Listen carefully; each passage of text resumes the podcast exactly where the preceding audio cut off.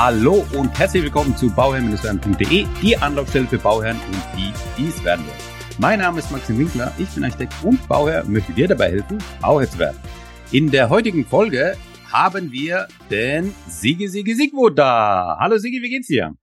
Einen wunderschönen guten Tag. Ja. Vielen Dank, dass ich da sein darf und äh, mir geht's soweit äh, super. Ich kann nicht klagen. Ne? Sehr ja. schön, sehr, sehr schön. Ähm, für diejenigen, die dich jetzt nicht kennen, du bist äh, Tischlermeister, du bist ein Liebhaber des Holzes und des Handwerks. Ist es richtig? Das ist absolut korrekt, ja, genau. Also, ja, was soll ich, da gibt's nichts zu ergänzen. Das war absolut korrekt. genau. Ähm, Sigi ist Tischlermeister. Für diejenigen, die jetzt aber äh, jetzt zuhören und sagen sich, äh, Tischlermeister, okay, was hat denn der überhaupt zu tun? Was macht denn der genau? Ähm, wie kann man das in einfachen Worten erklären?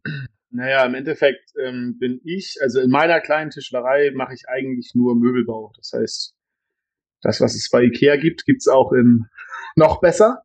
Ja. und ähm, und äh, nein, also ich, ich baue halt individuelle Möbel. Das heißt hauptsächlich auch Vollholzmöbel. Das ist eben das, was auch eher so, ich sag mal heutzutage, ich will jetzt nicht sagen Nische ist, aber schon irgendwie, mhm. ähm, weil es immer was Besonderes ist und natürlich dementsprechend auch äh, arbeits- und dann eben dadurch auch preisintensiv ist. Äh, ja. Deswegen bin ich da eher in den Einzelstücken zu Hause und äh, mache dann so ganz, ja, eher so besondere Sachen. Jetzt ist es so, Bauherren bauen, planen, äh, der Architekt plant dann das Haus, die äh, sind dann natürlich involviert, gucken und schauen, das Budget muss immer stimmen.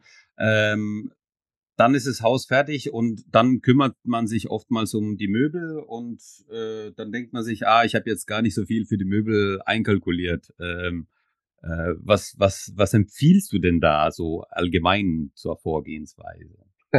Naja, ich sag mal so, bevor das, äh, bevor es durchs Dach äh, durchregnet, würde ich mir wahrscheinlich auch eher einen Tisch, äh, hier einen Ikea-Tisch hinstellen.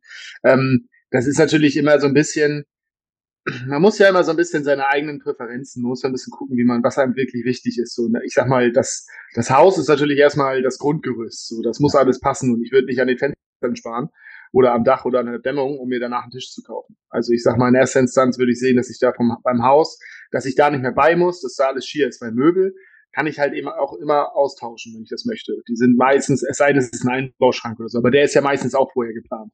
Ähm, nur wenn ich jetzt, äh, ich sag mal, Einzelstücke wieder irgendwo hinstellen möchte, den Esstisch ähm, oder auch äh, die Küche, da kann man auch sagen, selbst mit Kompromissen leben, wo ich sage, ich habe erstmal acht Jahre eine nicht so ganz tolle Küche, äh, ja. sondern einfach eine grundsolide und dann kann ich sie immer noch verkaufen und mir dann eine tolle Küche holen. Muss aber nicht dann anfangen, die Küche äh, neu zu renovieren, beziehungsweise die, äh, die, die Küche erst zu bauen, weil das Haus steht ja schon. So. Genau, genau. Dementsprechend ja. würde ich an den Möbel schon sparen, wenn es äh, eben nicht anders machbar ist. Das ist auch nicht verwerflich. Wobei, wobei die Küche eigentlich so ein äh, starkes Element ist, meiner Meinung nach. Also da sollte man auf jeden Fall genügend Budget von vornherein reinplanen und auch so. Denke ich auch, ja. Ne? Also dass, dass man das eher, die Küche, hätte ich gesagt, eher am Anfang richtig machen, ja, äh, dass man auch zufrieden ist, aber dann vielleicht bei den anderen Möbel oder sowas ab, ähm, ähm, ähm, Abstriche machen oder so. Wobei ähm, ich immer wieder eigentlich den Hinweis mache, also der Architekt macht hier seine, seine Kosten berechnen und seine Budgetplanung anhand von den Baukosten. Ja, also das sind eigentlich so Garten und Möbel und gar nicht so drin. Ähm, ich mache das aber trotzdem gern so, dass ich äh, trotzdem drüber spreche mit den Bauherren und sage, hey, ihr braucht noch einen Garten, ihr braucht noch Möbel, denkt einfach dran, dass ihr das irgendwie habt und vielleicht äh, können wir das ja auch in die Budgetierung mit aufnehmen. Ähm, und dann kommt es halt drauf an, was wollen die Bauherren? Wollen die jetzt tatsächlich IKEA-Einrichtung und, und alles ist da? Haben die vorherige Möbel, die sie komplett mitnehmen oder, oder, oder was mhm. fehlt denn noch überhaupt? Und ähm, vor allem halt Küchen werden meistens eben neu gemacht, ja, und äh, Thema Badmöbel. Ja. ja, auch wichtig, klar. Genau. Und wenn du da halt vor allem in der, im, im Badezimmer irgendwie Nischen hast oder sowas, ne, die du dann gut mit Badmöbel ausfüllen äh, äh, kannst, dann ist es eigentlich genau die Arbeit für dich, oder? Ja, definitiv. Also das, das kann, äh, also da bin ich definitiv komplett zu Hause. Äh, ich bin eben auch, also was ich gerne mache, es passiert auch öfter, dass eben genau dann äh, bei einem Neubau dann eben, wir wollen einen schönen Waschtisch haben oder wir wollen einen kleinen Einbauschrank haben, eben für diese Nischen, die du ansprichst. Ja. Ähm, das sind so diese Themen, ne? Und eben natürlich der Einbauschrank bei Neubauten, wo es dann eben von vornherein heißt, jo, da soll jetzt ein großer Einbauschrank rein. Ähm, sowas ist natürlich auch Thema. Ähm, da ich ja nun eher hauptsächlich im Vollholzmöbelbereich bin, ähm, ich mache auch mal einen Einbauschrank, so ist das nicht. Mhm. Ähm, aber es ist schon so, dass ich dann eben eher den, den Waschtisch, der, ne, den schönen Waschtisch, der dann sozusagen auch der Hingucker im Bad sein soll, den mache ich dann. Ne? So, das ist eigentlich so das, das Hauptding, würde ich jetzt sagen, im Bad. Ähm, ja, und ansonsten sind wir eben bei Esstisch, ne, Stühle dazu. Ja. Solche Geschichten, Sideboards und so weiter. Äh, du hast, du hast eigentlich gerade was, was, was Wichtiges angesprochen, das, das, der Hingucker, das Highlight sozusagen. Ne? Ich bin auch ein Freund zu sagen, hey, ähm, überlegt euch mal, was euch wichtig ist. Beispielsweise, ist es die Küche, ist es der Esstisch, ist es, äh, sind es die Stühle, auf denen ihr dann sitzt, oder ist es im Bad der, der Waschtisch, die, die Badmöbel, die dann eben im Zusammenhang mit dem Waschtisch kommen oder sowas, ähm, dass man sie vielleicht ähm, wenn man natürlich, man muss immer aufs Budget gucken, aber dass man vielleicht sagt, okay, was ist mir denn tatsächlich wichtig und da lege ich meinen Fokus drauf, da mache ich mir was Geiles hin, ja. Und bei genau. anderen Sachen, ähm, ja, vielleicht eher weniger. Das, das ist sowohl in der Architektur, wo ich sage, hey, ich überlege mir, was ist mir wichtig, Decke, Wände oder Boden, ja, und dann gucke ich mir, das äh, zwei davon lasse ich einfach, aber das eine, was mir wichtig ist, das mache ich dann richtig gut, ja. Oder ähm, dann auch bei, bei, der, bei der Möbel sozusagen, dass ich mir überlege, hey, was ist, was ist denn mir tatsächlich wichtig? Wo halte ich mich auf? Wo, wo, wo sehe ich mich nicht satt? Ähm, was repräsentiert mich auch? Und da kann ich dann richtig, äh, richtig schöne Möbel reinmachen. Ne?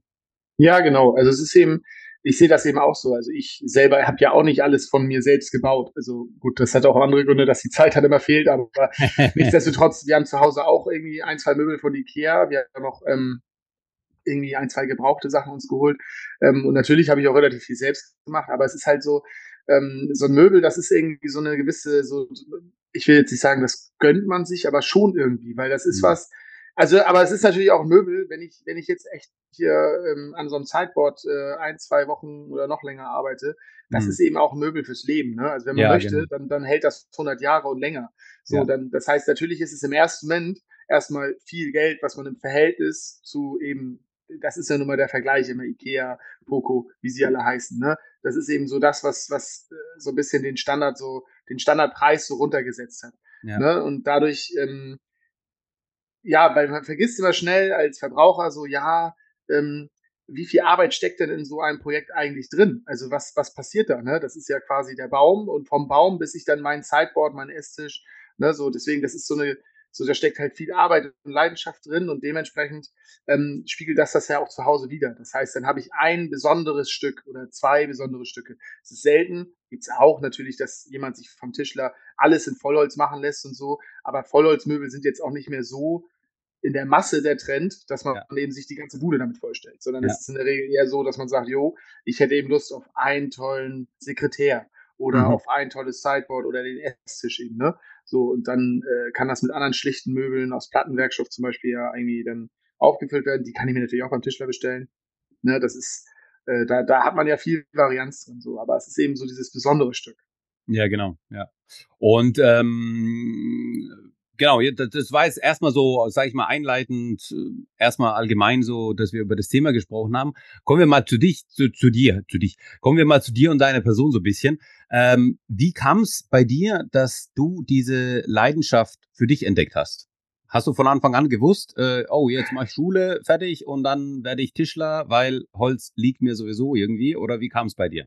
Äh, nee, tatsächlich gar nicht. Also ähm, kurz zu mir ist halt, ich habe mein Abi gemacht wusste auch im Abi noch nicht so richtig, was ich, was ich machen will.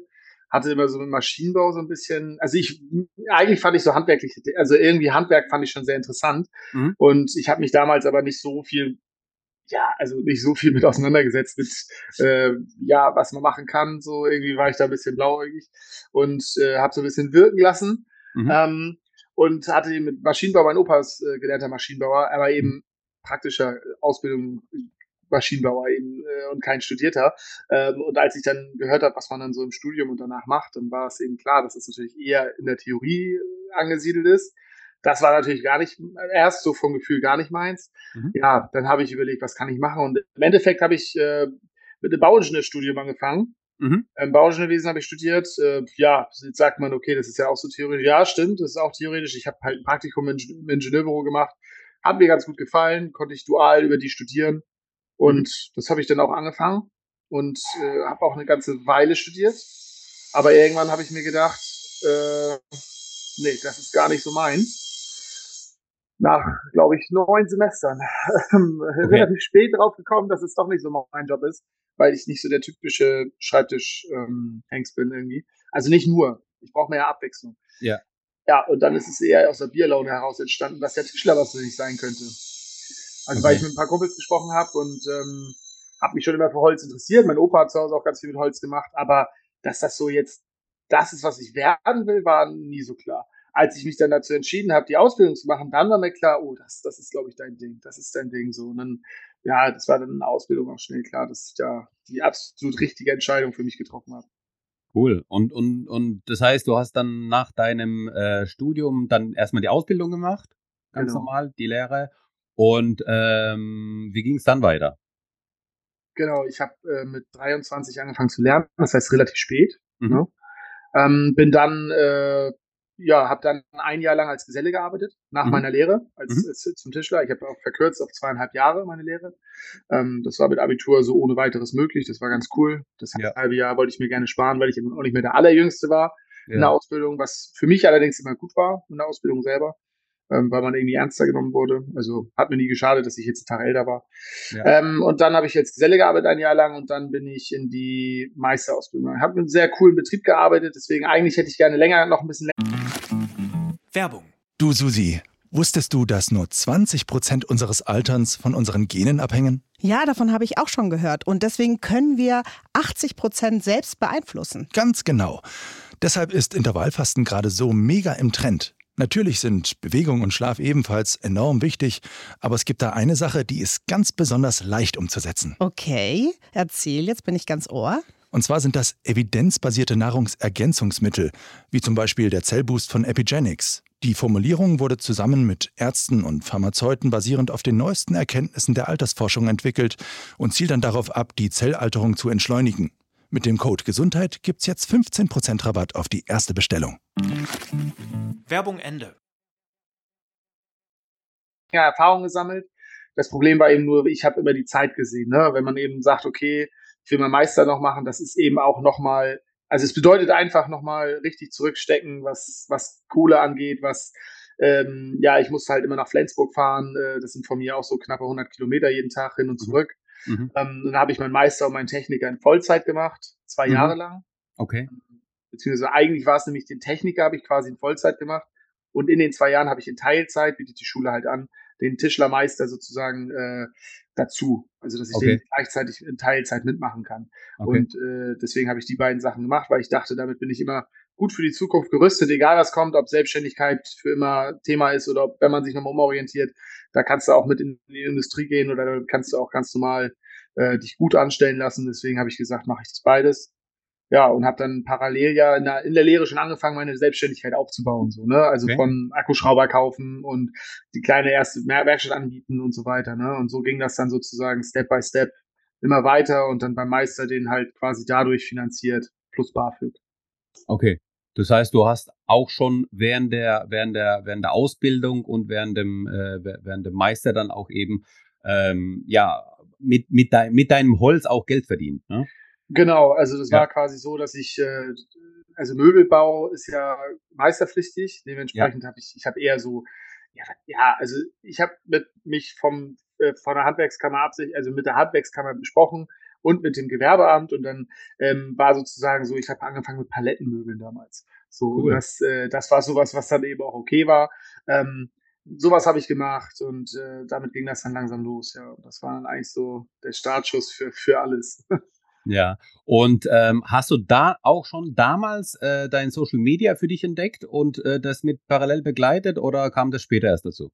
Ja, tatsächlich. Also ich habe, glaube ich, relativ pünktlich zum Start, das war 2016, habe ich sozusagen angefangen mit der mit der ganzen ähm, ja, Sigwood-Geschichte und äh, ich bin auch 2016 dann online gegangen quasi. Ich habe dann angefangen, irgendwie meine Arbeit zu teilen und so ein mhm. bisschen was zu machen und äh, ja, das war so der Startschuss auch dafür.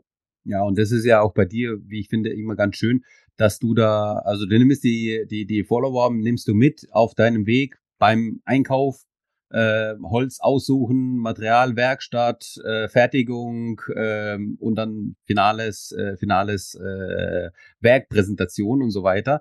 Genau. Ähm, ist ja immer ganz schön dann zu verfolgen und das ist ja, das hat sich auch bei dir, sage ich mal, äh, mit der Zeit wahrscheinlich dann auch entsprechend entwickelt, oder?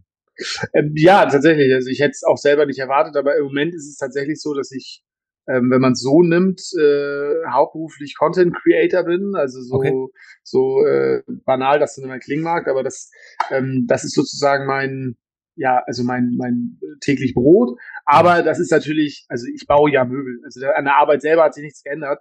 Ja. Ähm, ich mache nur einfach, also auf Deutsch heißt es einfach, ich mache nicht mehr ganz so viel Privatkundengeschäft, sondern mhm. arbeite relativ viel mit Firmen zusammen ähm, weil das Privatkundengeschäft einfach zeitintensiv ist. Ne? Also ich muss hinfahren zu Oma Erna, muss äh, aufmessen, muss beraten. Ähm, das macht alles total viel Spaß und ist super. Ähm, nur musste ich mich da leider entscheiden. Ja, weil so viel ähm, Arbeitskraft habe ich hier in der Firma nicht. Ich habe noch eine Auszubildende. Mhm. Und äh, wir sind eben so schon gut ausgelastet mit der Arbeit, die wir jetzt äh, ja dann sozusagen zu tun haben. ja. Ähm, Genau. Und wie kann man sich bei dir, also gibt es, kannst du da so sagen, was ist so ähm, prozentual gesehen, wie viel Zeit, weil das, ich meine, ich kenne das ja, ja, also dieses äh, ganze Social Media Game ist ja so, dass äh, das halt doch viel Zeit in Anspruch nimmt. Ja, es ist die Vor man muss sich da Gedanken machen, was mache ich überhaupt, äh, wie stelle ich die Kamera hin, was nehme ich überhaupt auf, wo darf ich überhaupt aufnehmen, wo nicht. Ähm, ich habe die Kamera, ich habe das dann aufgenommen. Ähm, ich musste es danach nochmal nachbereiten, aufbereiten, äh, Texte schreiben, posten äh, und so weiter und so fort. Das ist ja alles relativ viel Zeit. Man meint es ja. Das ist ja immer so, äh, ich mache das mal so ein bisschen nebenbei, aber das nimmt ja relativ viel Zeit in Anspruch. Kannst du so prozentual sagen, was bei dir ähm, ähm, wirklich Social Media Arbeit anbelangt und äh, dann tatsächlich Arbeit in der Werkstatt? Oder ja, ist schwierig wahrscheinlich, ne? Ja, es kommt ein bisschen drauf an, aber ich sag mal, wenn man das jetzt ganz, ganz genau aufschlüsselt, also ich sag mal so 50-50 wird es mit Sicherheit sein. Echt, Vielleicht sogar? auch mehr oder weniger, ja. Also mit, okay. das ist ja mit Planung, mit, äh, mit der ganzen Nachbereitung. Das ist ja eigentlich das, was nachher so. Also ich sag mal, das Projekt dauert ja auch schon fast doppelt so lange, dadurch, dass du es filmst. Muss man ja ganz klar so ja. sagen. Also dadurch, ja. dass ich das einigermaßen kurzweilig für irgendwie so, so filmen möchte, dass es danach auch vielleicht ein bisschen Interesse weg. Ähm, dann äh, übrigens nicht wundern, wenn es jetzt rauschen sollte, mir geht gerade die Welt unter. Und ich sitze ja bei mir in der Halle also im Büro. Ja. ähm, und äh, nee, ich denke mal 50-50 kommt ganz gut hin, weil diese, gerade allein diese Nachbereitung ähm, dauert eben schon ewig lange. Also das ist mhm. ewig lange, aber es ist einfach Zeit, die in den Shit geht.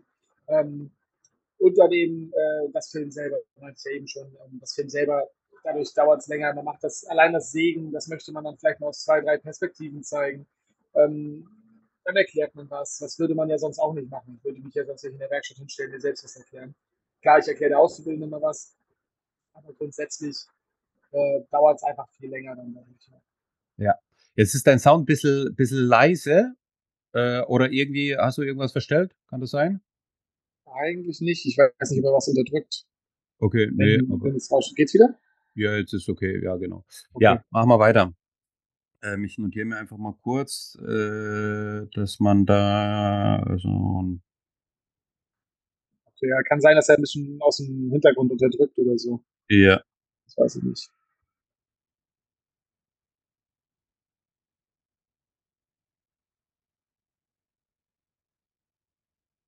Dass man, dass man nachher bei der Bearbeitung die Punkte hat und rausnimmt. Okay. Ähm, genau, Social Media. Also, ähm, du hast deine Ausbildung, parallel hast du angefangen mit deiner, also deine Selbstständigkeit aufzubauen, dann kam, oder parallel dazu kam eben das Social Media dazu und ähm, ja, wie, wie ging es dann weiter? Dann hast du deinen Meister gehabt, dann hast du deinen Meister fertig gehabt. Ähm, ging es dann gleich in die, in, also in 100% Selbstständigkeit rein oder wie, wie war dann der Absprung? Das ist ja auch noch mehr interessant. Genau, ich habe äh, im Endeffekt habe ich meinen Meister gemacht, war durch Corona war, waren wir sozusagen auch etwas früher aus der aus der Anwesenheit entlassen bei der ganzen mhm. Geschichte. Das heißt, ich hätte schon ab, also offiziell war ich September oder August 2020 durch. Okay. Ähm, aber ich war schon seit Mai, Juni war ich daher schon quasi, hatte die Zeit schon. Also ich hatte Zeit zum Arbeiten. Ich hatte ein bisschen Prüfungsvorbereitung, aber ich hatte eben schon Zeit, um alles vorzubereiten. Und für mich war klar, dass ich gleich in die Vollzeit-Selbstständigkeit gehe, mhm. ähm, weil ich ja jahrelang mich trotzdem nebenbei dann vorbereitet habe. Ja. Äh, ich habe mein Auto verkauft, ich hatte so einen T5-Bus als Startkapital, weil ich keinen Bock auf hatte, große Kredite aufzunehmen. Ähm, und durch Social Media konnte ich mir eben auch schon äh, gute Kooperationen sichern, dass ich hier ein paar Maschinen stehen hatte. Mhm. Äh, also Großmaschinen jetzt, formatmäßige, Abrichticken, und sowas. Das ist ja sonst immer eben ein riesen Kapitalfresser. Ja. Und das konnte ich mir eben dadurch ermöglichen, das war ganz gut. Ähm, dementsprechend bin ich wirklich äh, ja, kreditfrei da durchgekommen. Mhm. Ähm, außer natürlich mein, mein BAföG, was ich für die meiste gebraucht habe. Ähm, und dementsprechend war das Risiko für mich relativ gering. Also ich, ich sag mal, es hätte nicht klappen können, dann hätte ich mich halt anstellen lassen, hätte die Werkstatt halt abgemeldet. Ich habe halt eine größere Werkstatt gemietet, ja. Ähm, aber ansonsten war das alles relativ, ja, so ein smoother Übergang, weil ich eben das schon gut vorbereitet hatte. Ja, und dann bin ich in Vollzeit Selbstständigkeit gegangen 2020. Dann noch als Kleinunternehmerregelung mhm. äh, bis 21, bis die Umsätze irgendwann zu hoch waren. Und dementsprechend, ähm, ja, aber das war so, das war so der Werdegang. Also ich bin da gleich rein, gleich reingesprungen.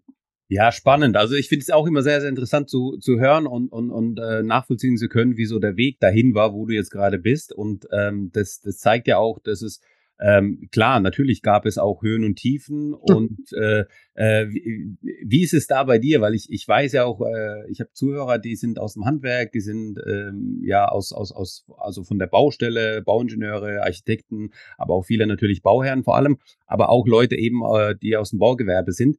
Ähm, wie äh, gingst du mit den Schwierigkeiten um, die jetzt auf deinem Weg bis hierhin kamen? Also, ne, also es kommt ja immer wieder was.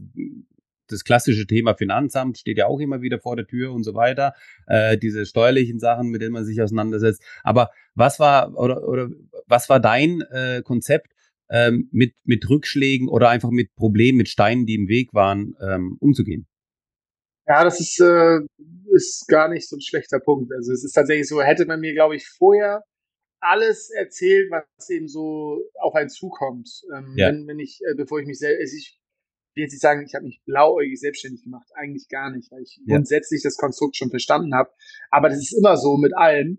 Ähm, ich kann nicht bis, bis zum Perfektionismus planen, meinen Schrank zu bauen. Wenn ich ihn aber nie baue, dann habe ich auch nie einen Schrank und mache auch nicht das falsch, was ich falsch machen muss, um das zu lernen. Ja. Und genauso ist es mit der Selbstständigkeit. Niemand macht sich selbstständig das erste Mal und dann kann ich noch 20 Jahre planen, trotzdem laufen Sachen falsch. Ja. So und ähm, ja, Finanzamt, Steuer ist natürlich immer ein großes Thema.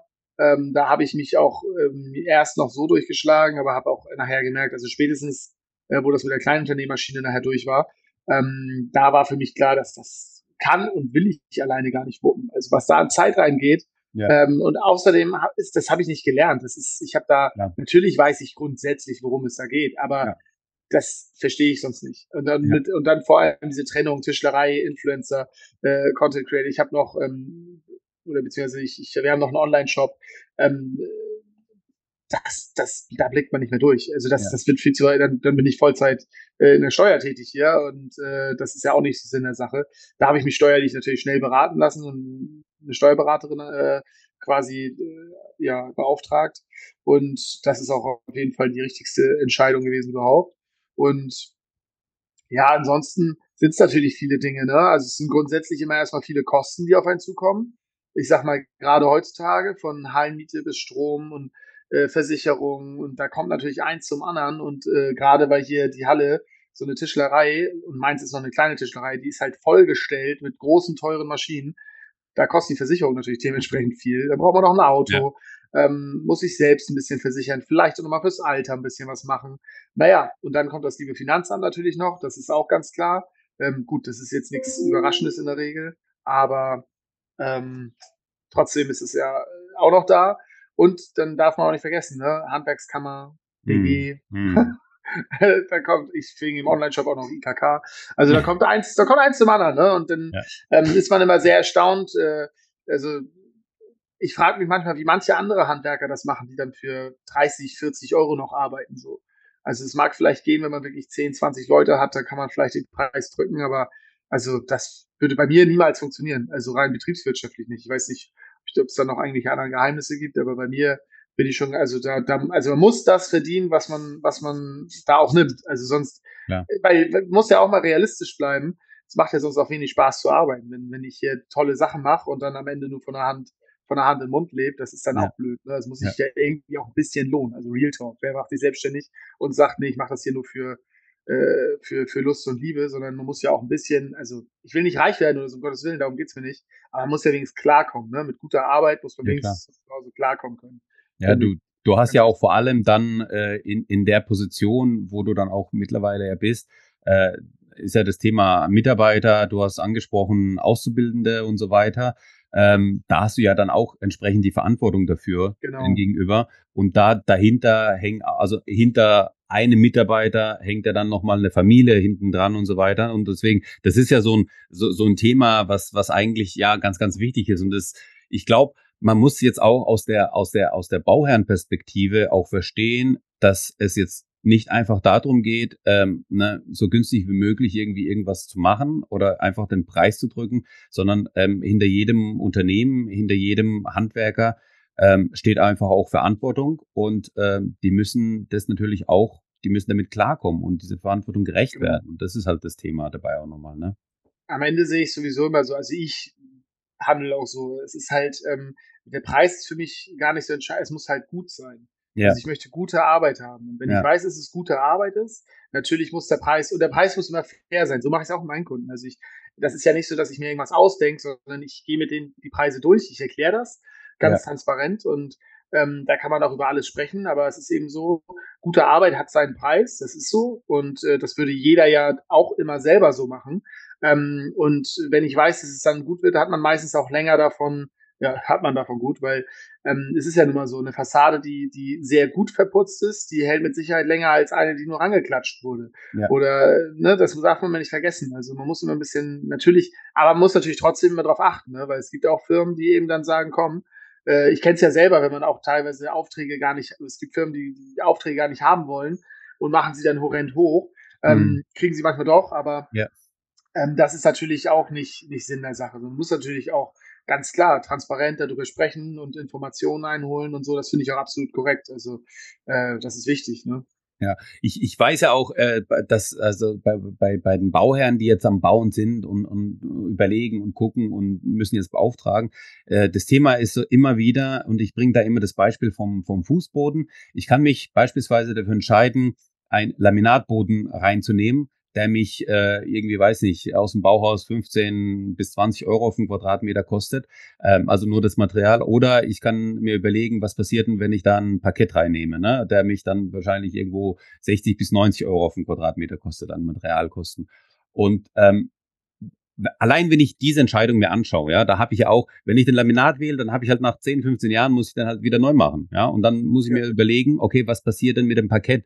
Der hat halt nach 20 Jahren muss ich dann vielleicht äh, neu abschleifen, je nach Verschleiß, äh, kann den neu abschleifen, versiegeln und dann ist er wieder für frisch ähm, und hält aber nochmal. Und ja. du hast gesagt, äh, und das, das war auch ein wichtiger Punkt, den du äh, gesagt hast, deine Möbel, die halten halt ein Leben lang. Und man kennt es ja aus den Möbeln, die man, also die alten Möbel, wenn man da irgendwie eine Wohnung mal ausräumt oder sowas von der Oma oder so, und da ist irgendwie so ein alter Schrank drin, hm. Vollholzschrank, der sieht noch aus wie neu, hat aber schon seine 80 Jahre auf dem Buckel oder sowas, ne? Mindestens, ja. äh, oftmals. Und äh, den könntest du noch weiterverwenden. Der wird dann, oftmals werden ja solche, solche Geschichten dann irgendwie auf dem Sperrmüll entsorgt oder sowas, was ich immer sehr schade finde, weil, die, weil da einfach die Wertigkeit dann da ist. Und da sieht man dann, wiederum, dass auch bei Möbeln das Konzept eigentlich anzuwenden ist.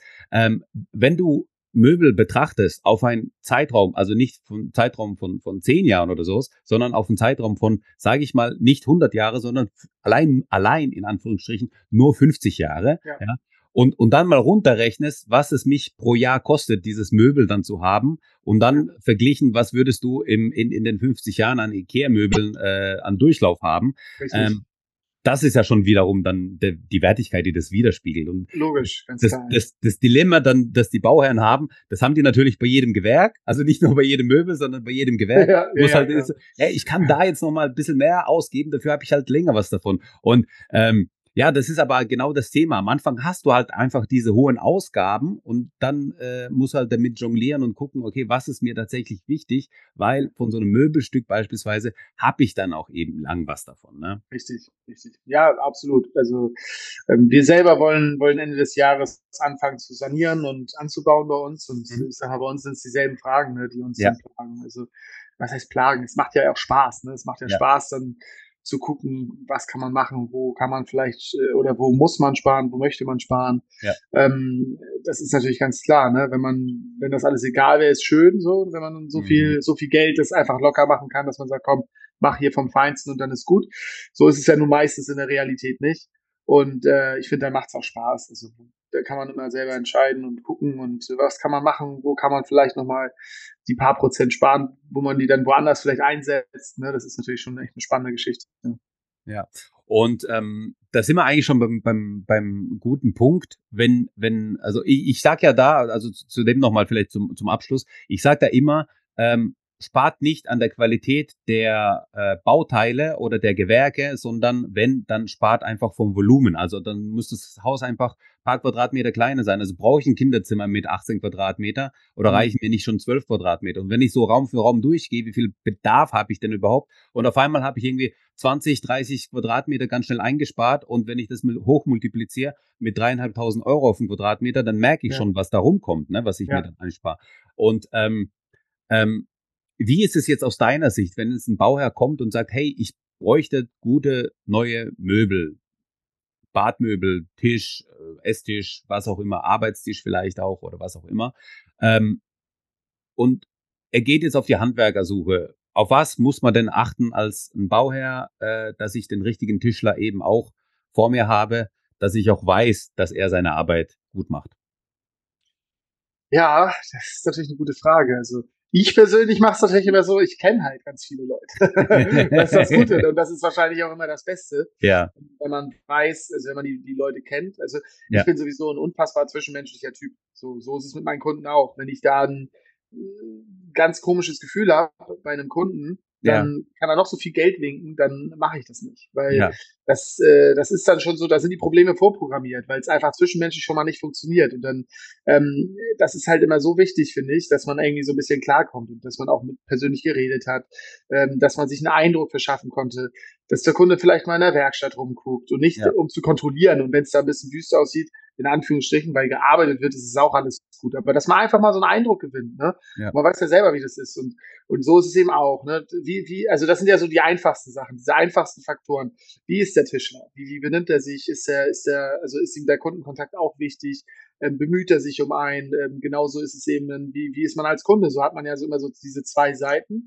Und, und dann merkt man eben, ob es funktioniert oder ob, ob da irgendwie das, das nicht hinhaut. So, und dann versuche ich natürlich irgendwie zu sehen, ähm, ich sag mal, das ist das Banalste überhaupt, aber wenn ich irgendwas bestelle im Internet, dann äh, in den meisten Fällen gucken sich Menschen auch Bewertungen an. So. Ja. Jetzt hat natürlich nicht jeder, jeder Wald- und Wiesentischler hat jetzt natürlich nicht irgendwie 300 äh, Google-Bewertungen, aber man kann ja schon mal gucken, ähm, hat er irgendwelche Referenzen? Kann ich mir irgendwas anschauen? Gibt es irgendwas manchmal auch in, ich sei, sei es jetzt in öffentlichen Gebäuden oder, oder halt Instagram, Website, dass man überhaupt schon mal einen Eindruck gewinnt. Ne?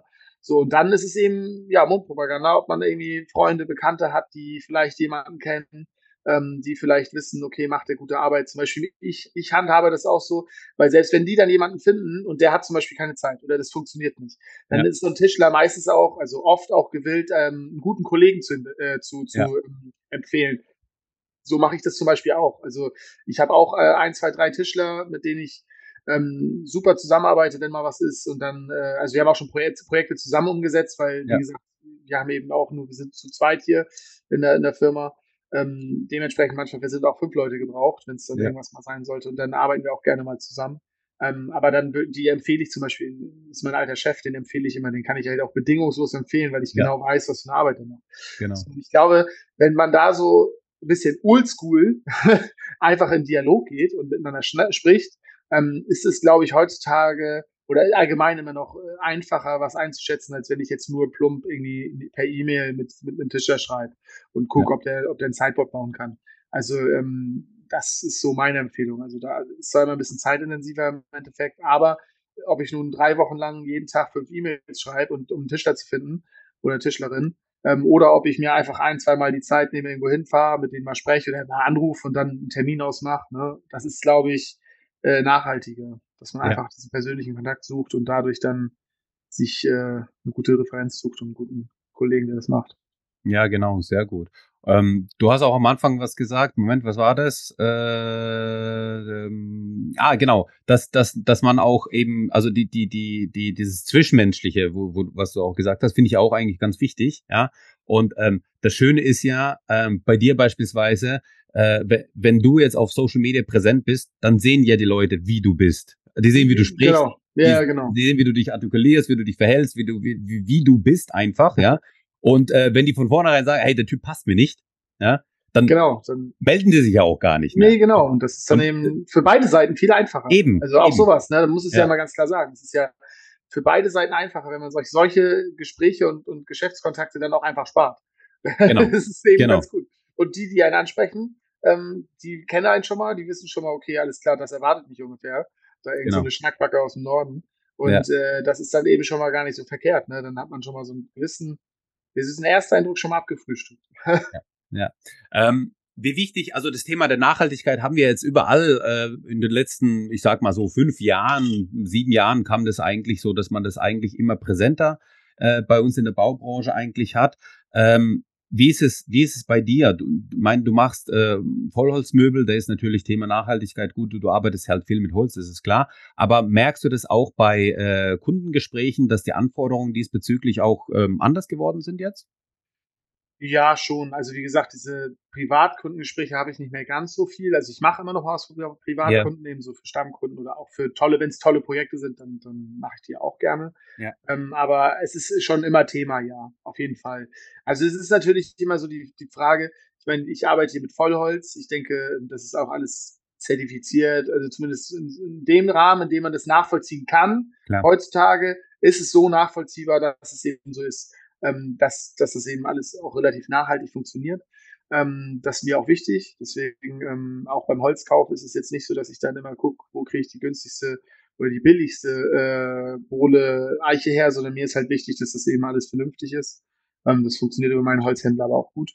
Und ähm, so ist es eben bei den Kunden auch. Natürlich fragen die so ein bisschen, gerade so Richtung äh, Oberflächenbehandlung, äh, ne, mhm. solche, solche Themen. Ja. Also das ist mal das somit das größte Thema eigentlich bei so einem Tisch zum Beispiel. Ja. Ähm, bei Lime zum Beispiel, da bin ich dann selber auch, äh, sagt, gut, da muss man auch mal so ein bisschen Sinn und Nutzen und sowas, das muss man alles äh, ein bisschen gegenüberstellen und da bin ich immer noch ganz normal bei einem D3 oder D4 Lime, das ist eben so, äh, da sind ja auch Kunststoffe drin, das ist natürlich jetzt nicht das, das Optimalste, aber der Prozentsatz, der eben an Lime an so einem Holz ist, an so einem Möbel, der ist sehr gering. Ähm, das finde ich eben bei so einem Vollholzmöbel, was ja eben auch für dementsprechend sehr lange Zeit gedacht ist, äh, schon auch äh, immer noch vertretbar, weil äh, jetzt anzufangen mit Fischleim oder Knochenleim zu arbeiten, das fühle ich halt gar nicht. Also das kann man machen, wenn man natürlich in eine, so restauriert oder sowas, dann ist es natürlich top, weil man das eben auch äh, zeitgemäß machen möchte. Mhm. Aber da, da habe ich mich dann in der modernen Welt schon angeschlossen. Ja. Ähm, aber ich versuche sonst schon, also ich lackiere halt auch so gut wie gar nicht tatsächlich. Ähm, es ist alles äh, sehr natürliche Öle und sowas verwende ich halt auf natürlichen Basen, also die eben auch Lebensmittel echt sind und so weiter.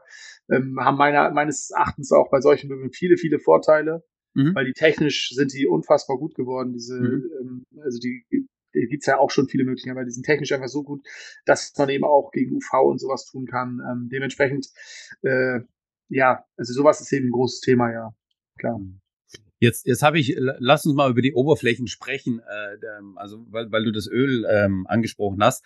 Ähm, das heißt, am, am liebsten oder ne, ist es so, dass du dann am liebsten die ähm, Esstisch, angenommen Esstisch, und dann ist der von der Oberfläche ist der einfach geölt. Genau. Und dann ist ja oftmals die Frage, ja, aber was passiert, wenn jetzt äh, eine Kerbe reinkommt? Was passiert, wenn ich da äh, einen heißen Topf abstelle ohne einen Untersetzer, dann vergesse oder sowas und hab da irgendwelche Macken drin und so weiter. Ne? Was, ja. Also was passiert denn dann? Ja, also grundsätzlich sage ich ja immer, das ist halt ein Tisch, äh, gerade ein Tisch, der lebt halt. Also das klingt immer so doof und natürlich ist es toll, wenn man den Tisch immer ganz stier und toll hat. Ähm, muss man halt aufpassen. Ja. so blöd ja, es klingt immer so banal, aber es ist ja so. Ähm, ansonsten, ähm, also bei, bei Lackieren ist es ja immer so, gut, ich kann Teil lackieren und so, aber oft ist es so, gerade wenn der kaputt geht, der Lack, dann muss es, dann, der läuft er auch gerne mal und dann kann ich eigentlich auch alles abschleifen und neu lackieren. Ja. Ähm, beim Ölen ist es so äh, eigentlich ähnliches Thema. Wenn ich da Matten drin habe, wenn da irgendwie ein Farbunterschied entsteht, dadurch, dass ich da mal einen Topf äh, drauf stehen äh, drauf hab lassen, äh, drauf hab stehen lassen, drauf, naja, wenn da ein Stra ja. Topf drauf stand. Ihr wisst ja alle, was ich meine. Ähm, dann äh, habe ich bei Öl natürlich immer auch den Vorteil, dass ich halt relativ schnell schleifen und ölen kann und dann ist ja. gut. Ne? Also ich kann das damit dann relativ, das kann ich sogar als als ähm, als Endkunde eben auch ganz gut selber machen, wenn ich ein bisschen handwerklich affin bin und da Lust zu habe. Ja. Ähm, und ansonsten gibt's eben, ja, also man kann natürlich auch ölen und wachsen. Bei Wachs habe ich eben auch so eine gewisse Schicht drauf. Mhm. Ähm, das ist so schichtbildend. Ähm, da ist immer das Problem, dass das Wachs halt nur dann eben so ein bisschen Not abnutzt und dann mhm. habe ich es natürlich irgendwann so ein bisschen matt Mhm. Ähm, das ist, äh, kommt immer auch aufs, aufs Wachs drauf an. Aber ich bin halt Fan vom Ölen, weil das, das kommt dem Holz am, am fairsten und am ehrlichsten, weil es mhm. bleibt natürlich. Also es ist natürlich ähm, weiterhin die Haptik, die es haben soll, weil ich, ich möchte nicht, also ich, das ist alles sehr, sehr subjektiv, aber ich möchte halt nicht einen Tisch haben, der nach Holz aussieht und sich anfühlt wie Plattenmaterial, weil er so lackiert Ja, klar. Ja, genau. Das finde ich nicht so schön. Also ja. ich mag das halt gerne. Also ich habe mein Gesellenstück damals auch lackiert beispielsweise, weil das halt da so, hat mir halt Punkte eingebracht und ja, und es fühlt sich auch nicht schlecht an, weil es gebürstet ist und dadurch natürlich noch eine gewisse Haptik und Struktur hat.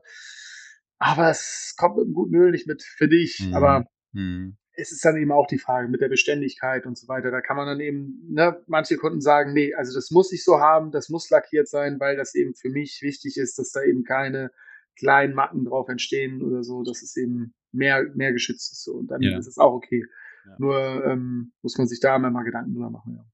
Ich, ich weiß auch, mein Bruder hat mir mal erzählt, vor ein paar Jahren ähm, hat er äh, entweder waren, also er hat Holzfensterbänke äh, und er hat ein so, so ein Voll, Vollholz-Esstisch. Und entweder waren es die Fensterbänke oder der Tisch. Da war irgendwie eine Macke drin, eine Kerbe oder irgendwie die Kinder haben da irgendwas, äh, irgendwie eine Stelle, wo halt äh, nicht okay war. Und dann hat er gesagt, äh, weißt du, was ich gemacht habe? Ich habe dann einfach mal äh, so, so ganz grob drüber geschliffen und dann habe ich mit Olivenöl habe ich das Ganze dann äh, ähm, so eingetupft und so weiter. Und das war super, das hat super funktioniert. Also ist es tatsächlich so, so kann man das tatsächlich machen oder ist es irgendwie so komplett laienhaft? also äh, nee, an sich nicht. Und ähm, da streiten sich, glaube ich, auch immer noch so ein bisschen die Geister bei, bei so Thema ähm, Olivenöl zum Beispiel. Ja. Das Problem an den Ölen ist, die, ähm, also Olivenöl oder ich glaube auch Rapsöl, das Problem daran ist, dass die nicht, ähm, das sind keine aushärtenden Öle. Mhm. So, und wenn die nicht richtig aushärten, ist das Problem, dass die irgendwann ranzig werden.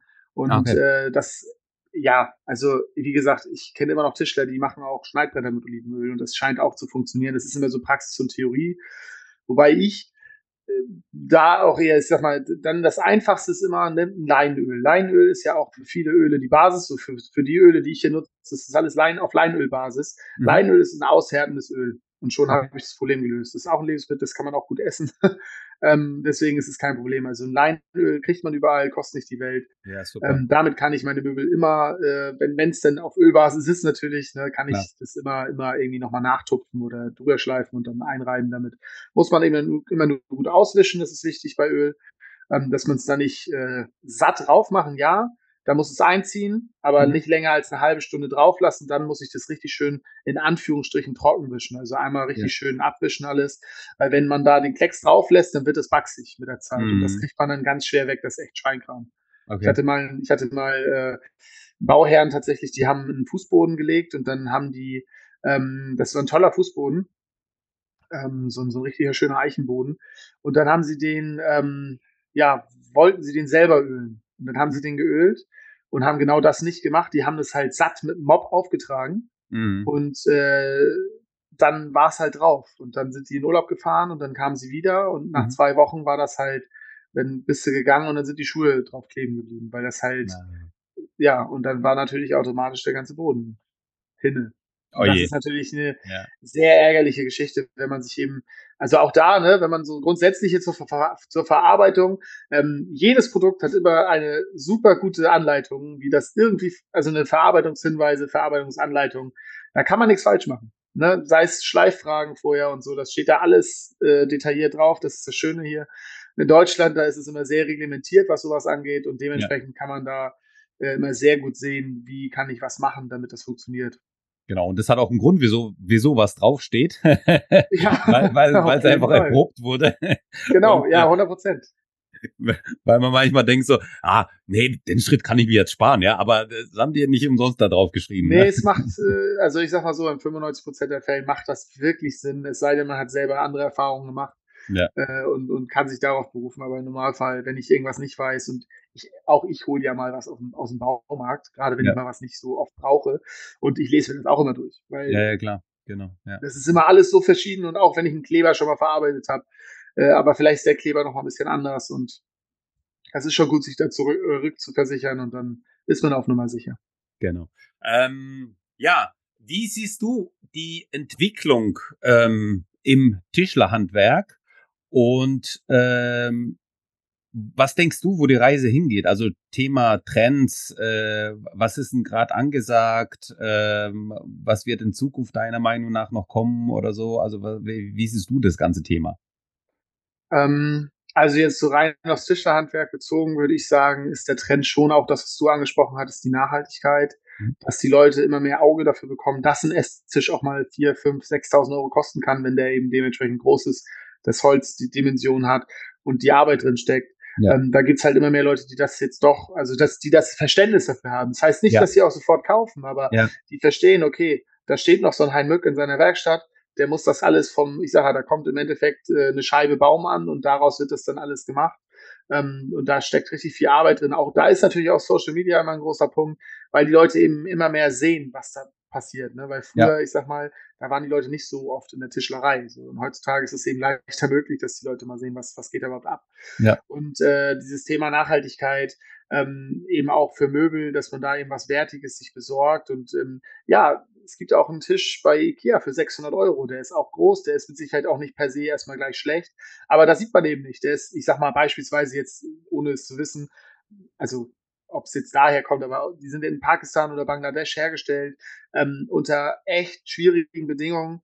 Ähm, das ist natürlich, also am Ende des Tages und auch das Holz ist irgendwo gekauft und da braucht man es natürlich, am Ende des Tages braucht man sich da nicht wundern, dass das auch sehr billig angeboten werden kann. Ja. Ja, ganz klar. Und die verdienen daran sogar noch was und das nicht ja. zu knapp. Ja. So, und ähm, das, fun diese, das funktioniert hier nicht. Da kann man nicht mithalten und will ich auch gar nicht. Aber das braucht man gar nicht erst versuchen, weil diese Möglichkeit gibt's hier nicht. Also dadurch, dass man eben von vornherein irgendwie äh, da anders kalkuliert. Und ähm, ja, dieser, dieser Trend wird sich, glaube ich, weiter fortsetzen, dass einfach ähm, die, die noch da sind, die Handwerker, dass die eben auch, äh, wenn die fair und vernünftig äh, weiterhin ähm, mit den Kunden umgehen, glaube ich, dann haben die immer noch eine sehr, sehr goldene, goldene Zeit vor sich. Also das, das glaube ich schon. Also ich denke, dass wir da immer noch sehr viel ähm, ja, sehr viel Potenzial haben, auch wenn jetzt vielleicht gerade die Neubauten nicht mehr so das große Thema sind, also nicht mehr so wie vor ein paar Jahren. Ja. Ähm, äh, nichtsdestotrotz, ne, saniert werden muss immer, jeder braucht immer mal neues Möbel und äh, da muss ich sicherlich, gerade als Tischler ja nicht so, aber zumindest nicht, ja, als Bautischler vielleicht schon eher, aber die haben dann auch trotzdem ja noch die Sanierung. Ähm, aber als Zimmerer oder so, da hast du wahrscheinlich jetzt, wenn du dann vorher nur Neubauten gemacht hast, musst du wahrscheinlich ein bisschen gucken, wie du es jetzt machst. Aber ich glaube, auch da ist der Umschwung nachher nicht ganz so schwierig.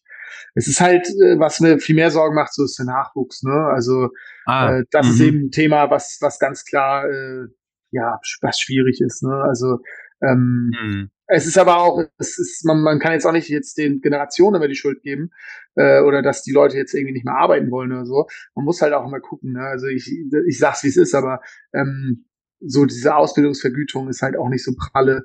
Mhm. Ähm, muss man ja ganz klar sagen. Das ist ja. echt äh, und äh, das ist halt okay. Ich selber habe es auch so gesehen. Ne? So Lehrjahre sind keine Herrenjahre.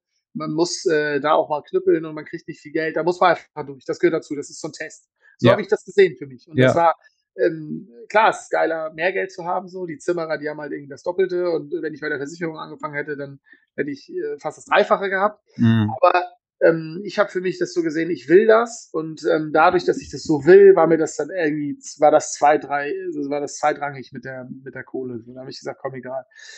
Aber das sieht ja nun mal nicht jeder so. Nicht jeder, der Tischler werden will oder Tischlerin, ähm, sagt jetzt, ja, mir ist das alles egal, ich, ich liebe meine Passion und so und äh, dafür, dafür, das kann sich ja auch noch alles entwickeln bei, bei vielen Leuten, aber das schreckt, glaube ich, viele, viele Jugendliche und äh, einfach ab zu sagen, jo, ich gehe jetzt ins Handwerk, mache eine Ausbildung. Ähm, weil einfach die, diese Ausbildungsvergütung, die sind teilweise sind die echt nicht dolle und da muss man, aber da gibt's halt, woanders gibt's Modelle, dass eben, was weiß ich, von der Handwerkskammer, äh, von der BG oder sonst wem, äh, von der Innung, keine Ahnung, von einer Instanz, die eben darüber irgendwie steht, äh, von einer Instanz wird eben äh, irgendwie gefördert oder staatlich äh, wird einfach mhm. gefördert, dass eben bei den Zimmerern ist es hier zum Beispiel so, äh, da zahlt die BG Bau, die zahlt ähm, die Hälfte des ersten Lehrjahres an Gehalt, also äh, okay. einfach weil die so viele auf überbetrieblichen Lehrgängen sind und so, okay. sind halt um die Hälfte der Zeit in, in Betrieb. So und das heißt, dann ist die, die ist der die na, dann ist die finanzielle Belastung für den Arbeitgeber immer noch ja. relativ gering ja. für das erste Lehrjahr, weil eben natürlich äh, der Lehrling auch nicht viel da ist. Ähm, nichtsdestotrotz hat der Lehrling eben vernünftiges Gehalt. So, kann davon leben auch und man muss auch keine großen Sprünge machen. Der Meinung bin ich auch. In der Ausbildung, da musst du jetzt nicht hier äh, Porsche fahren oder allgemein, dass man da irgendwie, das ist auch nicht wichtig alles, aber man muss eben irgendwie klarkommen. Und man muss auch klarkommen, wenn man nicht bei Mama und Papa wohnt oder bei Verwandten oder so, man muss sich eine kleine Wohnung oder ein WG-Zimmer leisten können. Ja. Man muss irgendwie mobil sein, dass man, ob es ein kleines Auto ist oder eben Zug oder Bus, das ist aber da, und dass man am Ende des Tages auch vielleicht am Wochenende einmal weggehen kann und nicht viermal. Eben. Und dass man auch vernünftig was essen kann. So. Und das muss alles so möglich sein, dass ich eben äh, ohne Probleme. Ne? In der heutigen Zeit, wo auch alles bisschen teurer geworden, da kann das nicht sein, dass ich den Cent dann siebenmal umdrehen muss. Das muss dann schon einmal so funktionieren, dass ich trotzdem irgendwie klarkomme. Und da ja. muss, da muss es, da bedarf es Lösungen. Also nur darauf zu hoffen, dass die Leute ihre Leidenschaft im Handwerk finden, das funktioniert heutzutage nicht. Das hat vielleicht vor 20 Jahren funktioniert oder 30, aber es funktioniert heutzutage nicht mehr. Aber ähm, ist, äh, es, es ist doch auch so, dass ich, äh, wenn ich jetzt in der Ausbildung bin, kann ich doch auch BAföG beantragen, oder? Ja, aber das ist ja wieder an sehr viele Regeln. Ähm, auch schwierig dann? Ja, durch, okay. durch Eltern, wie verdienen die Eltern? Ja. Da wird dann auch wieder nicht, also klar, das, das ist wieder so eine Formel, die funktioniert so in der Masse, mhm. vielleicht irgendwie. Ja. Aber das Problem ist natürlich, wie viele El manche Eltern wollen nicht unterstützen, manche ja. Eltern können nicht unterstützen. Ja. Ähm, manchmal ist das Verhältnis zu den Eltern auch einfach nicht so. Mhm. Ähm, dann gibt's Probleme, dass manche, also das ist ja bei mir auch, ich habe erst mein Studium angefangen ähm, und habe auch nicht gewusst, was ich werden will. So, und jetzt meine Auszubildende beispielsweise, die hat erst ähm, äh, Tierarzthelferin hat die gelernt und mhm. äh, hat sie auch fertig gemacht, hat auch gearbeitet, aber sie hat gesagt, nee, sie will Tischlerin werden. So, ja. äh, die hat jetzt, es gibt Berufsausbildungsbeihilfe beispielsweise auch. Mhm. Ähm, das kann man Eltern unabhängig beantragen. Das kann sie aber nicht, weil sie schon eine Ausbildung gemacht hat. Ach so, okay. Da sagt der Staat, mhm. da sagt der Staat dann so, nö, selber schuld. Äh, du kannst ja jetzt nicht hier eine Ausbildung machen und dann nochmal eine machen und du musst ja wissen, was du willst. So, also ja. es ist ja auch, das ist ja auch nicht mehr zeitgemäß. Also ja, muss man ja, ja ganz klar sagen. Heutzutage ist es eben so, dass man eben nicht mit dem Nachnamen Müller geboren wird und dann für sein Leben lang Müllerin oder Müller bleibt, sondern dann ist es so, dass man sich vielleicht auch mal umorientiert. Und das, äh, ne, man kann eben zeitlich nicht stehen bleiben, wie vor, man kann ja nicht immer sagen, ja, vor 50 Jahren, da war es so. Ja, vor 50 Jahren hätten wir sicherlich auch keinen Podcast aufgenommen. Ja. so, sondern also es ist halt, die Zeiten ändern sich nun mal, ob man das immer gut oder schlecht findet, aber muss sich halt eben ein bisschen anpassen. Und wenn man das ver verpasst so, und da ist das Handwerk ja nun tatsächlich auch, äh, da ist Handwerk immer Spitzenreiter drin, in Dinge, die kommen halt nachträglich, ne? so immer, ich sage immer so fünf Jahre zurück sei es jetzt CNC-Technik oder äh, das war so vor 20 oder 10, 15, 20 ja. Jahren so das, das erste Thema. Ähm, oder auch Social Media, ne? Auch ja, da, ja, die, die kommen jetzt so langsam, kommen die ein bisschen in Fahrt, dass da mal was passiert, dass man sagt, als Tischlerei, ja, vielleicht brauchen wir das auch mal. Ne? Hm. So, mein Lehrbetrieb, der hat äh, vor drei Jahren hatten sie ihre erste richtige Website. Also so, also es ist ja auch alles gut, wenn es vorher so klappt, ne? Und dann, ja. solange es läuft, beschwert sich ja auch keiner. Aber ja. es ist immer so, gerade im Handwerk ist es so leicht zu sagen, ja, es will ja keiner ins Handwerk. Ja, aber vielleicht hat das ja auch Gründe. Vielleicht mhm. hat es Gründe, die nicht mehr so mhm. Zeit, dass es nicht mehr so zeitgemäß ist, dass man einfach mal gucken muss. Die Ausbildung ist immer noch auf dem Stand von 1970, glaube ich, oder 76 gab es mhm. die Ausbildungsreform. Mhm. Ey, das ist, das ist ewig lange her, das ist fast 50 Jahre her. Das, also, und ich glaube nicht, dass der, der Wissensstand, ähm, dass man den gleichen selben Wissensstand als Tischler oder Tischlerin braucht, wie vor 50 Jahren. Also ich glaube, dass das alte Wissen immer sehr wichtig ist und dass man diese alten Klar. Traditionen und dieses ganze alt, altertümliche Handwerk, was es ja auch ist, also dieses sehr, sehr handwerklich auch betonte Handwerk, das sollen die Leute ja auch immer noch lernen. Aber oh, ich glaube, da auch da könnte man sicherlich mal ansetzen. Also ohne da jetzt irgendwie, ne? So, Klar, natürlich. Ja, unbedingt. Das bei meiner Auszubildenden eben auch so ein bisschen so zu machen, dass sie natürlich auch wirklich viel lernt in ihrer Ausbildung und da nachher eben auch äh, gut vorbereitet ist. Ne? Aber das war eben auch das Ding. Ich habe immer gesagt, deswegen will ich auch ausbilden, ne? um, um selbst zumindest, weil jetzt kann ich natürlich meckern hier über alles und das ist immer so mhm. leicht. Ja. Ähm, und man muss natürlich auch gucken, ich kann jetzt die Welt nicht verändern, aber ich kann eben in meinem kleinen Kosmos ein bisschen was tun. Also ich genau. bin in Erinnerung versuche ich mich ein bisschen zu beteiligen und da ein bisschen den Leuten mit Social Media zu helfen und auch so äh, ein bisschen einfach auch jungen dynamischen Schwung da reinzubringen. Ja. Ähm, und auf der anderen Seite bilde ich ihn selber aus, einfach weil ich gesagt habe, so, dann, wenn du überhaupt ein bisschen meckern willst, dann musst du aber selber auch ausbilden. Und, und ich möchte, dass du zumindest auch irgendwie meinen Teil dazu beitragen, dass der Beruf hier auch äh, weiter ausgebildet wird. Ne? Stark, finde ich super. Finde ich super. Aber auch, auch was du gesagt hast, ne, das Thema, also ich, ich meine, man kann es ja auch so sehen, dass die Ausbildung eigentlich ähm, mehr oder weniger äh, Kosten, äh, also man kein Gehalt bekommt, sozusagen, also kostenlos ist, weil du lernst ja auch in der Zeit. Also, ne, das ist ja so ein bisschen das Thema. Wir haben, wir haben zwar, wir müssen zwar fürs Studium, ja, oftmals also sagen wir, eigentlich nichts zahlen, ja, aber wir verdienen da auch nichts. Das heißt, damit brauchen wir einen Nebenjob. Und ähm, wenn ich jetzt eine handwerkliche Ausbildung habe, dann ähm, ist ja, sag ich mal, auch wiederum der Vorteil, ich, ich, ich lerne das Handwerk und ich kann es auch gleichzeitig anwenden und ich bekomme dafür auch ein bisschen was. Ne? Klar, es ist nicht, nicht, nicht die Welt und so weiter, aber das ist ja auch, du bist ja auch am Anfang der, deiner Karriere, du, du, du schaust ja erstmal noch und so weiter, du entwickelst dich ja auch und äh, wie du richtig gesagt hast, ist ähm, das Thema ist halt dann auch eben dass es sich ja mit, mit, mit der Zeit eben entwickelt und vielleicht äh, merkt man halt irgendwann mal, äh, ob es einem liegt oder nicht. Und, und ja, Entsprechend kann man dann den Switch machen, entweder zum Handwerk oder wieder weg vom Handwerk. Aber das Thema ist auch wieder, ähm, was wir so in der Gesellschaft einfach haben, ist, äh, jeder will irgendwie Programmierer werden, ähm, am Computer sitzen, ähm, sich nicht dreckig machen und, und diese ganzen Themen.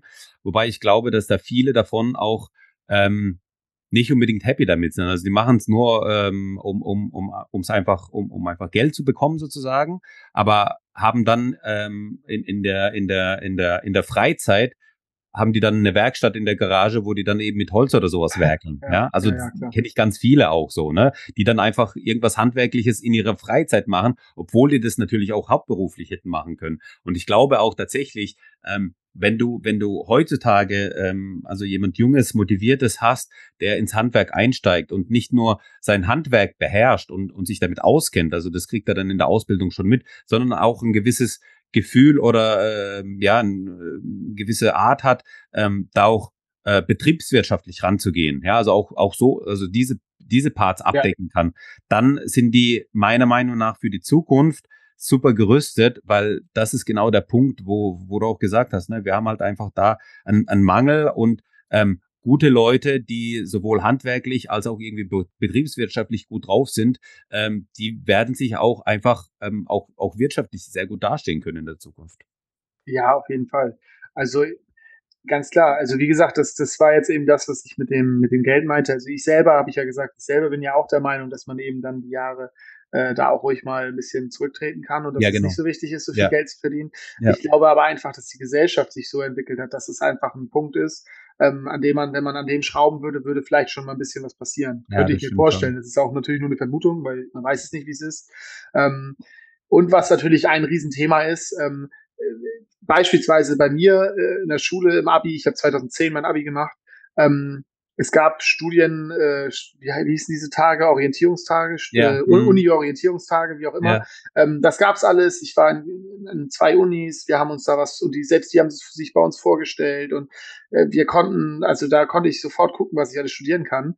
Ähm, es gab weder einen handwerklichen Betrieb, der sich bei uns vorgestellt hat, noch gab's von der Schule die Intention, mal zu sagen, hey Leute, ihr könnt auch ins Handwerk mhm. gehen ja. oder in die Ausbildung ja. oder sonst ja. was. Ja. Es war von vornherein, also der, der Turnus da ging wirklich immer in die Richtung, also eigentlich gehst du studieren nach dem Abi. Mm. Und das ist halt grundfalsch, finde ich. Also, jetzt war klar, 2010 ist jetzt auch 13 Jahre irgendwie her. Aber dieses, dieses sofort so vorzuleben, auch von der Schule, dass man halt eigentlich mit Abi, dann musst du eigentlich studieren gehen, so. Das ist halt falsch. Du musst, du musst die Leute doch auch in der Schule und die müssen eigentlich von, von klein auf, so Handwerk, das können selbst die Lütten, die können mal einen Hammer in die Hand nehmen. Natürlich, also, nicht zu jung, aber ne, sobald das nachher geht, es gab auch äh, bei uns gab es tatsächlich auch mal Werkunterricht in der, an der Grundschule, da wurde genau. dann eingestellt, als ich, ich, dann so alt war, dass man hätte Werkunterricht machen können. Ähm, das ging nämlich dann leider nicht mehr, äh, weil der Kurs halt waren die Lehrer nicht mehr da. Und, mhm. äh, und am Gymnasium und so, da, da denkt man über sowas gar nicht nach. Und ich finde, so, so, sowas wäre doch eigentlich gut, um die Leute mal, um die Kinder und einfach mal abzuholen und, und da kann man auch mal ausloten. Mensch, oh, guck mal, da, da ist voll die Affinität da, da gar nicht. Ja. Ist ja auch in Ordnung. Es muss nicht jeder jetzt Handwerkerin oder Handwerker werden, aber es wäre ja schön, wenn jeder die Chance bekommt, da zumindest mal reinzuduschen in sowas Elementares. Ne? Also es, es hilft ja mir auch zu Hause, wenn ich einen Nagel in die Wand hauen kann. Das ist ja jetzt ja, nicht so, als wenn, ne? also das sind ja so Grundsachen, die, die sicherlich nie verkehrt sind, wenn man von so einfachen Dingen ne, wenn ich weiß, wie eine Säge funktioniert und, und das sind so alles so Sachen, die, glaube ich, nie verkehrt sind. Also die helfen meinem Leben immer weiter. Ja, ja. ja. Ähm, jetzt ähm, haben wir ja überall, hören wir von der Digitalisierung, der künstlichen Intelligenz, dass sie jetzt die Welt ähm, an sich reißen wird und so weiter. es ist ja äh, die Entwicklung, ich weiß nicht, ob du das mitverfolgst oder ob du da auch äh, drin bist. Ähm, Inwiefern denkst du, dass die Digitalisierung ähm, und die künstliche Intelligenz dir im Alltag als Tischler helfen können werden? Ah, ja, also Digitalisierung ist natürlich immer gut.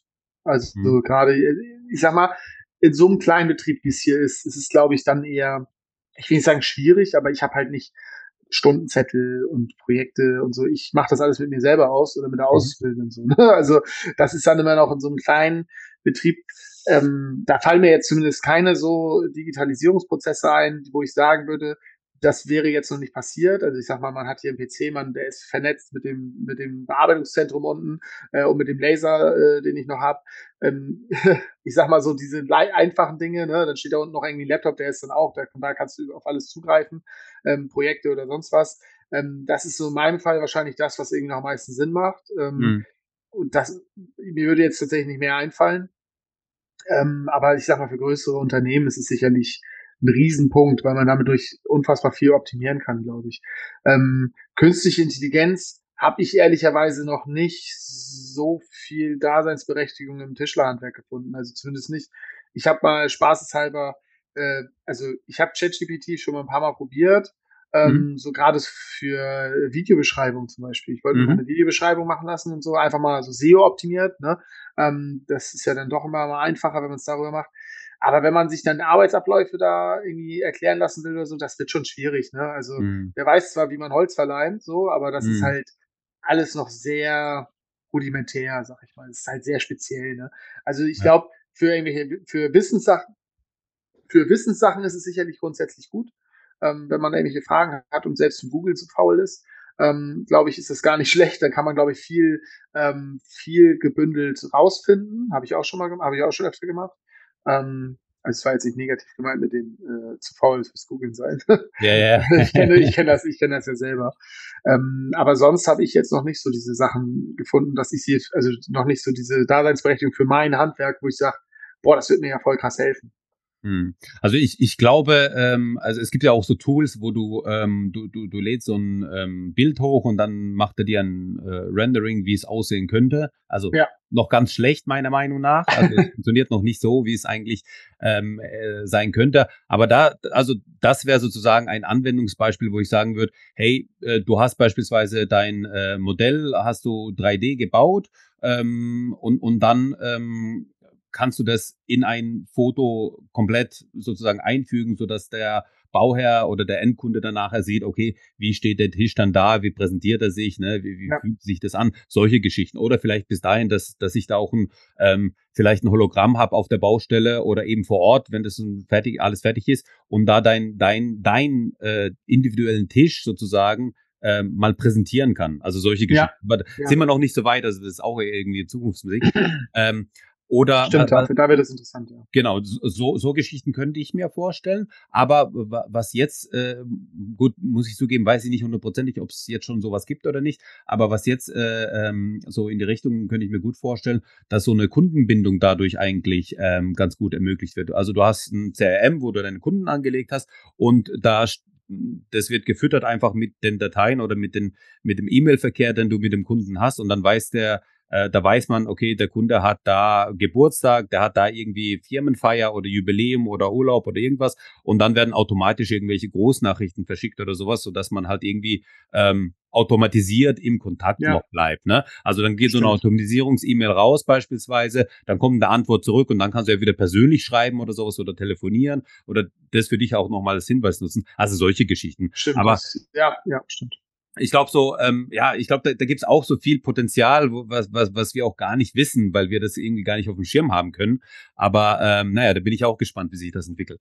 Ähm, ja, Sigi, wir sind, wir sind jetzt eigentlich schon, schon, wir, wir, wir haben jetzt fast schon die, die Stunde überschritten. Ich glaube schon. Wir Ei, das ging, das ging fix. Das ging jetzt irgendwie äh, schneller als gedacht. Ähm, ähm, ich, ich wollte aber noch auf einen Punkt drauf ähm, zurückkommen, was du gesagt hast äh, vorhin, als, als du über die ähm, ähm, Trends, glaube ich, gesprochen hast. Da hast du so gesagt, dass du gemerkt hast, dass diese, dass die, dass die Wertschätzung und das Verständnis von den, ähm, also von, von der Gesellschaft oder von den Bauherren oder von den Auftraggebern ähm, vermehrt kommt. Und ich, ich glaube auch, dass wir das tatsächlich im Handwerk brauchen, dass eine gewisse Wertschätzung einfach da ist, dass ähm, man sieht, dass es Handwerk ist. Also da steht das im, im, im Wort, steht auch das Wort Hand, steckt das Wort Hand drin. Also das ist von Hand gemacht, das ist individuell, das ist einfach, einfach, ähm, ja, etwas ganz, ganz Besonderes. Und ich glaube, diese Wertschätzung dafür, die, die dürfen wir, äh, die dürfen wir weitertragen, dass, dass das, ähm, ja, aufgenommen wird, aufgeführt wird und äh, dass, dass man halt in dem Sinne ähm, ja einfach ein besseres Verständnis dafür hat. Auf jeden Fall, auf jeden Fall. Und was man eben nicht vergessen darf, es ist immer so, ähm, dadurch, ich hatte ja immer diesen IKEA-Vergleich gerade, das fiel mir noch ein, ähm, es ist eben so, der Tischler, der macht mir ja was, das ist genau so, wie ich das haben möchte.